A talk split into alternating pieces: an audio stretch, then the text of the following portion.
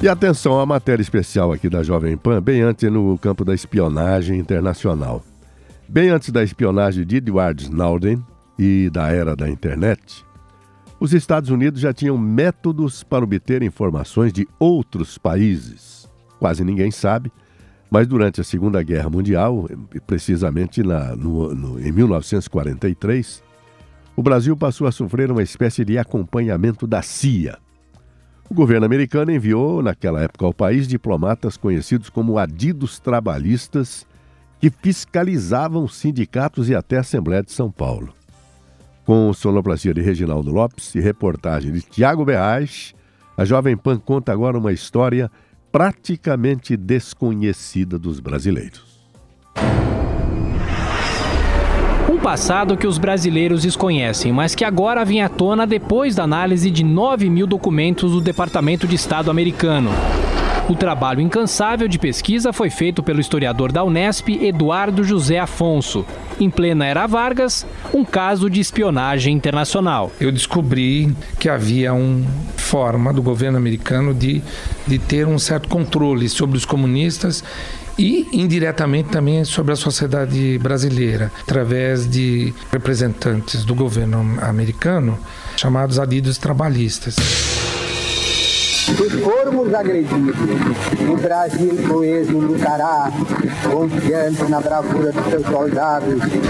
Em 43, o mundo acompanhava a Segunda Guerra Mundial e o Estado Novo de Getúlio Vargas era motivo de preocupação para os americanos. O, o chefe das Forças Armadas e o, o general Dutra é, eram bem simpáticos ao, ao modelo fascista. Então isso é, provocava um certo temor pela hegemonia capitalista, né, do hemisfério, etc.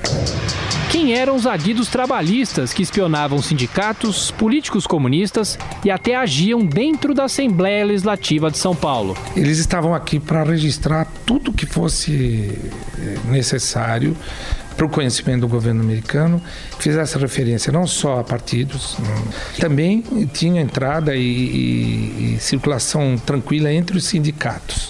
De acordo com o historiador Eduardo José Afonso, os adidos circulavam em todas as esferas, inclusive dentro do próprio governo de Getúlio Vargas. Na questão que fazia referência à presidência, ele dizia: Hoje estive com Vargas, apresentei minhas credenciais. Isso se transformava num documento que ia ao secretário de Estado, que era comunicado ao presidente dos Estados Unidos, e depois havia um retorno, ou seja, de que maneira isso que está discutido no, nesses relatórios redundava em alguma ação no Brasil. Né? Trabalhadores do Brasil, na grandiosa data das comemorações do trabalho, estou de novo entre vós.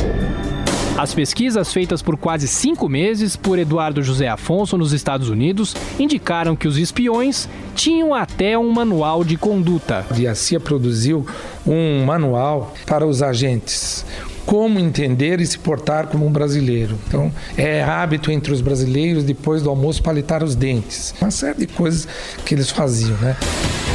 Bem antes da internet, as informações colhidas no Brasil eram repassadas quase em tempo real para os Estados Unidos. Eles sabiam de coisas mais prementes no mesmo dia, porque informações eram dadas através de telegramas. O professor Eduardo José Afonso explica que os adidos fizeram uma radiografia minuciosa nos tempos em que estiveram no Brasil. Nesses relatórios dos adidos, eles tinham lá preço de mercadoria, custo de vida, aumento dos produtos, tudo, tudo, tudo, tudo. O trabalho de doutorado de Eduardo José Afonso sobre a espionagem praticada pelos adidos trabalhistas abrange o período de 43 a 52. No entanto, existem relatos de que eles estiveram no Brasil até o regime militar, a partir de 64. A história é pouco conhecida, mas agora ganha destaque e ajuda a entender a preocupação dos Estados Unidos com os demais países. Nos permite perceber como é que isto era desenvolvido e que tipo de informação era dada ao presidente dos Estados Unidos e ao secretário de Estado. Era um raio-x perfeito, né?